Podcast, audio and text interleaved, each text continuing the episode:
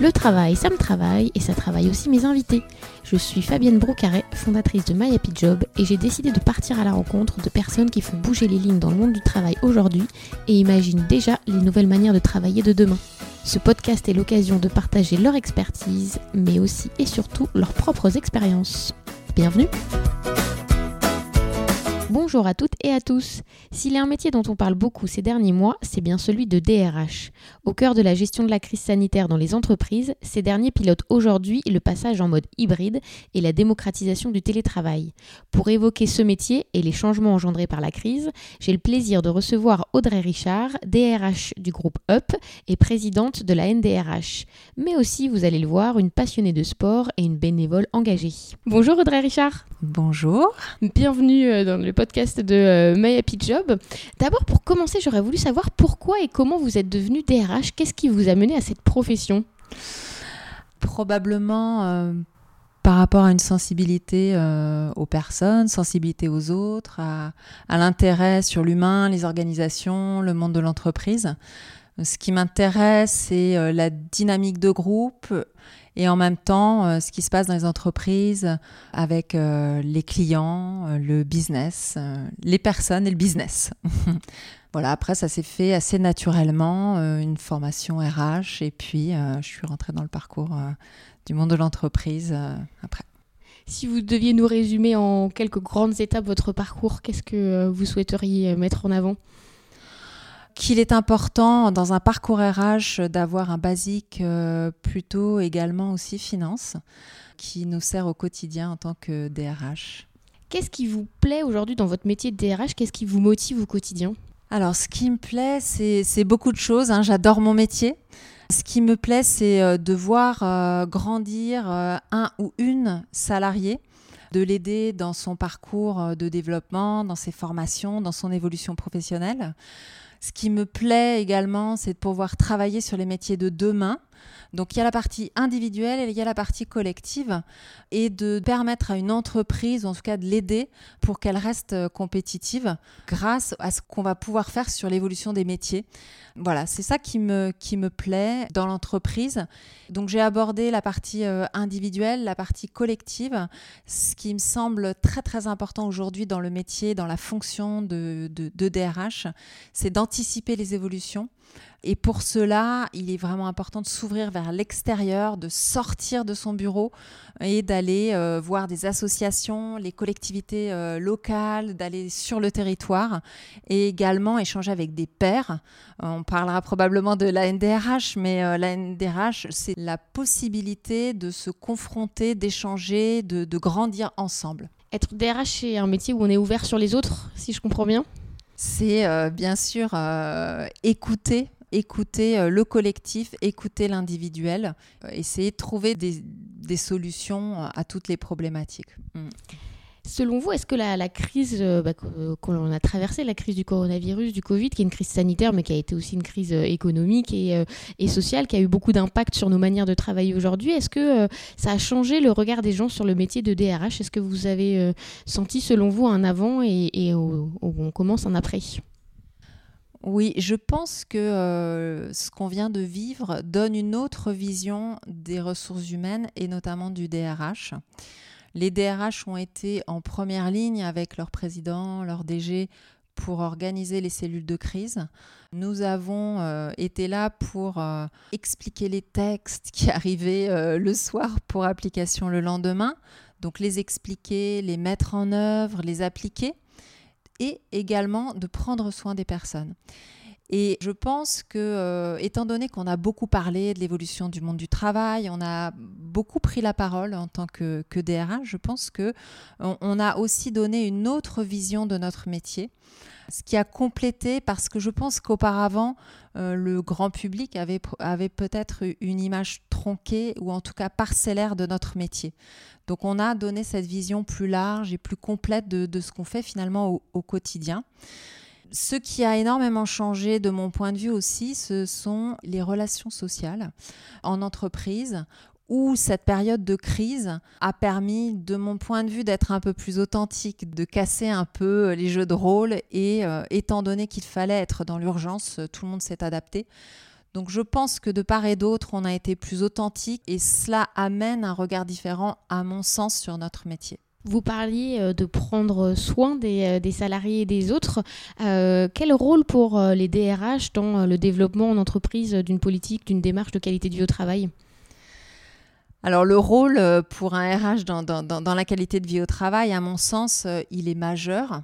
C'est lui qui détecte les besoins, alors j'allais dire qui détecte en premier, pas forcément évidemment, qu'il y a les managers. Les managers, c'est un travail collectif, mais le DRH est vraiment positionné euh, pour détecter euh, les besoins et donc euh, pour, pour y répondre. et ce qui va être intéressant, c'est que le DRH a un rôle pour agir auprès des dirigeants, pour apporter cet éclairage sur un monde qui évolue. Et ces dirigeants dans certains cas, en tout cas, n'ont peut-être pas ce, recul ou ces remontées terrain, ces signaux euh, faibles, moyens, forts qui arrivent sur le terrain et que nous, on peut entendre et détecter grâce à nos contacts avec les salariés, grâce à notre proximité avec les partenaires sociaux. Et donc, ça nous permet d'apporter cet éclairage sur le monde qui change et d'expliquer ou, d'arriver avec des propositions de solutions sur euh, finalement euh, que peut-on proposer pour avoir une, vie plus équilibrée, se faire respecter, une organisation du travail qui demande aujourd'hui du télétravail ou toute autre flexibilité. Au final, ce rôle-là est un rôle stratégique aujourd'hui car il est lié à la marque employeur. Et de nos jours, la marque employeur est un point euh, extrêmement euh, important à développer. Et souvent, c'est le, RH, le DRH, bien sûr, avec la, communication, qui prend sa part dans, ce travail. Vous êtes DRH du groupe UP. Est-ce que vous pouvez nous euh, donner quelques exemples d'initiatives, de bonnes pratiques que vous avez mis en place en interne pour favoriser la qualité du travail? Alors le groupe Up est très très sensible à ces, euh, notions. Hein. Vous savez que euh, on a une particularité, en tout cas en France, la maison mère est une coopérative.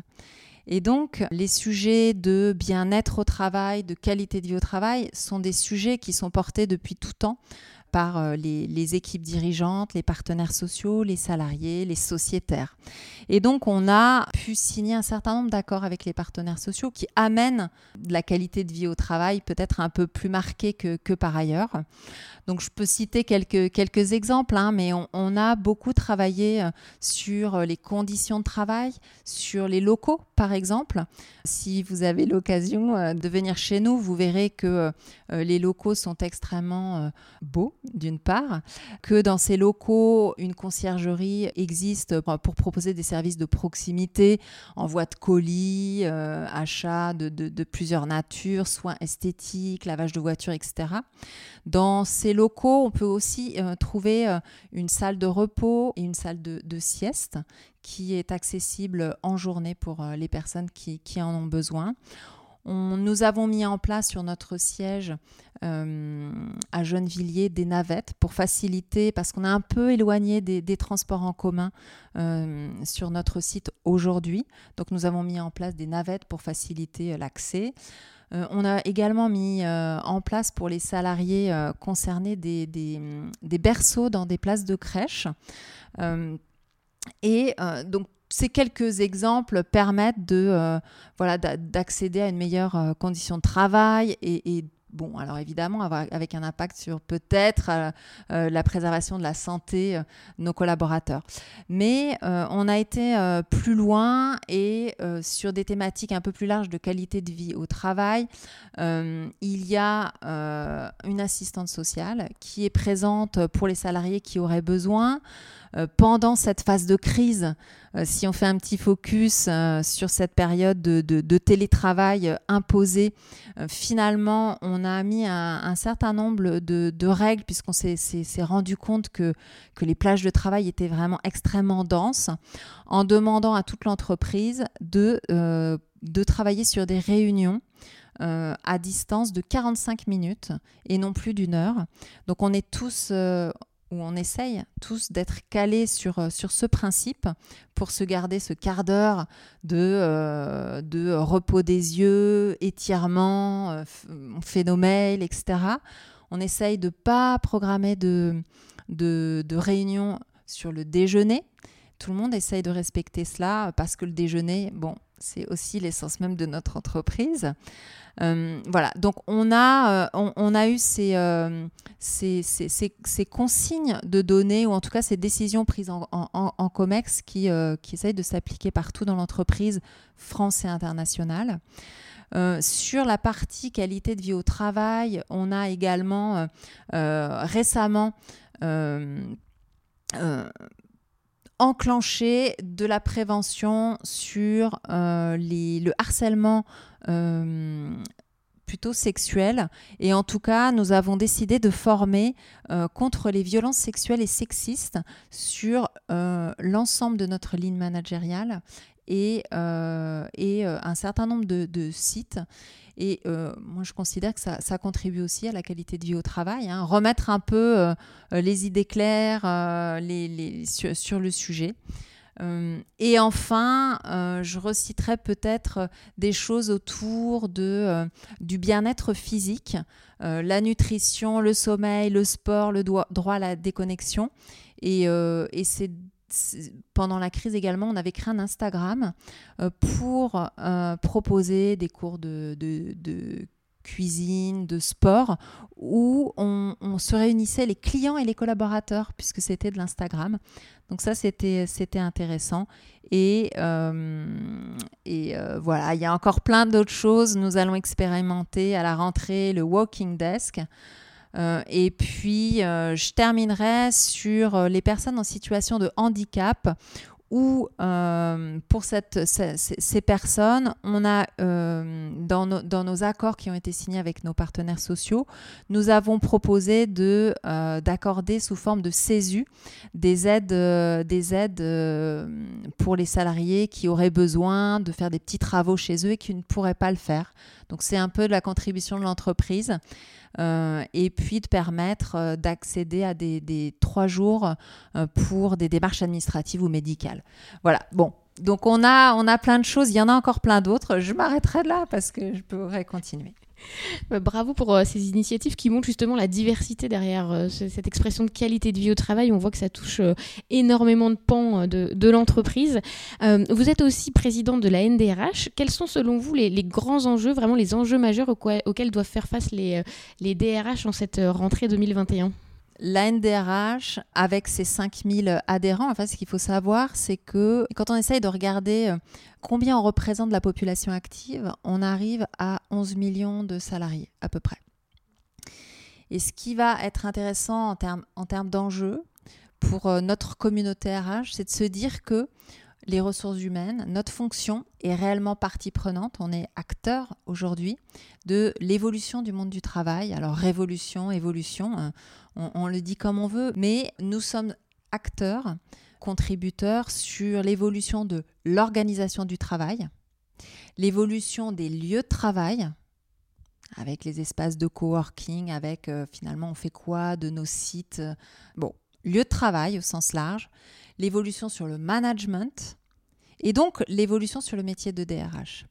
Et pour nous, ces enjeux sont, euh, sont en effet énormes.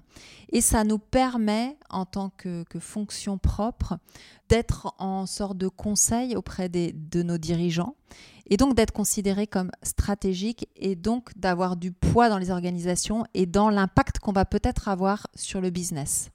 Donc on est tant garant de la qualité de vie au travail de nos salariés que contributeurs dans la compétitivité de nos entreprises et nous avons ces deux facettes. On peut jouer pour arriver à, être efficace sur ces deux facettes, tant sur l'individuel que sur le collectif. Donc on est vraiment pierre angulaire dans le conseil, dans le lien et peut-être aussi dans l'influence. J'aimerais peut-être ajouter également un autre point puisque en tant qu'association, euh, nous échangeons régulièrement avec les pouvoirs publics et donc on porte la voix des DRH pour soutenir le territoire, par exemple, et également essayer de prendre en compte les problématiques euh, locales d'apporter un regard, des signaux faibles que peut-être les pouvoirs publics n'auraient pas. Et grâce à la force de notre réseau et à la force de la représentativité, parce que ces 5000 adhérents de la NDRH sont sur l'ensemble du territoire au sein de 70 groupes locaux. Et donc, ça nous permet de cette vigilance ou ce, regard pour faire remonter la voix des DRH sur des choses qui euh, seraient à faire évoluer.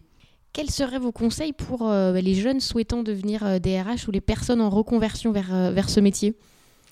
Alors déjà, venez dans la fonction RH.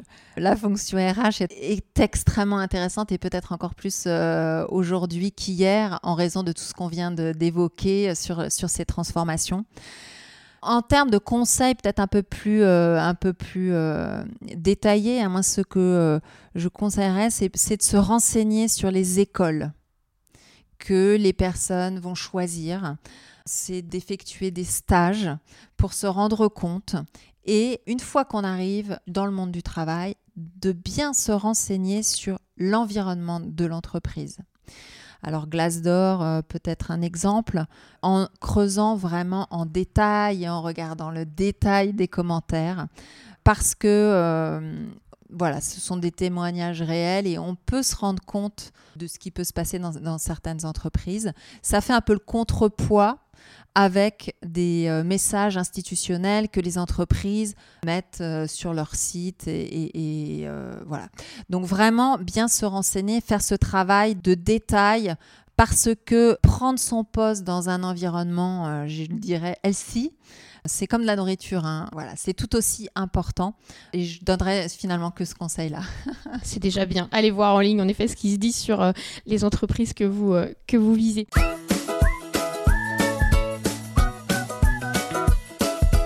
On va passer à la deuxième partie euh, de notre podcast pour en savoir un petit peu plus sur vous avec un, questionnaire un peu décalé. Pour démarrer cette deuxième partie, quel métier rêviez-vous de faire enfant? Alors j'aurais vraiment aimé être ethnologue. Alors ethnologue, l'étude euh, des sociétés primitives, euh, le fait de pouvoir sans influence du monde extérieur, pouvoir regarder comment une société s'organise, l'analyser en tant qu'observateur. Et en fait, en réfléchissant, cette, cette question est, est, intéressante parce qu'au final, le métier de DRH, c'est un peu, un peu proche de ce métier. Et ce qui est intéressant, c'est de regarder comment une société s'organise et finalement, que ce soit une société primitive ou une société euh, classique, euh, ce qu'elle va faire, elle va essayer de survivre, de vivre dans de bonnes conditions. Et finalement, le métier de DRH, c'est un peu ça. En tant qu'acteur, cette fois-ci, et non plus en tant qu'observateur, regarder comment une société s'organise et contribuer à cette évolution et, à, contribuer au, fait de, de, faire grandir une société. Donc, euh, bon, l'intérêt pour le fonctionnement humain, et aujourd'hui, euh, finalement, euh, je ne suis pas ethnologue, mais c'est un, petit peu ce que je fais. une journée de travail réussie, c'est quoi pour vous? C'est par exemple quand on signe un accord collectif avec des, partenaires sociaux qui, après des heures et des heures de discussion et de négociation, qui apportent un progrès social comme, euh, alors je vais dire par exemple le jour où on a accordé une aide particulière à des personnes en situation de handicap, euh, je le citais tout à l'heure, pour lui permettre de faire des petits travaux qu'elle n'aurait pas pu faire. Euh, en tout cas se faire aider pour faire ces, petits travaux. Ça, pour moi, c'est une journée de travail réussie. Donc ça, c'est du côté de mon entreprise. Et du côté de la NDRH, c'est peut-être quand euh, nous avons euh, pu influencer une décision gouvernementale liée au monde du travail, bien évidemment, qui, de notre point de vue, euh, allait plutôt dans une direction, en tout cas pas dans une bonne direction. Et par exemple, après le premier confinement, on a pu influencer une décision sur du télétravail obligatoire vers quelque chose de plus souple où on a pu expliquer que finalement, euh, dans le monde de l'entreprise, il y avait des gens euh, dans nos entreprises qui avaient besoin de revenir sur site et que de toute façon, on les ferait revenir sur site pour euh, le bien de leur santé mentale. Et ça, ça a été vraiment entendu. Et après, c'est le message qui a été donné au niveau public. Donc ça, pour moi, c'est une, journée de travail réussie. Une journée de travail réussie, Quelle est votre astuce ou peut-être vos astuces pour bien concilier vie pro, vie perso?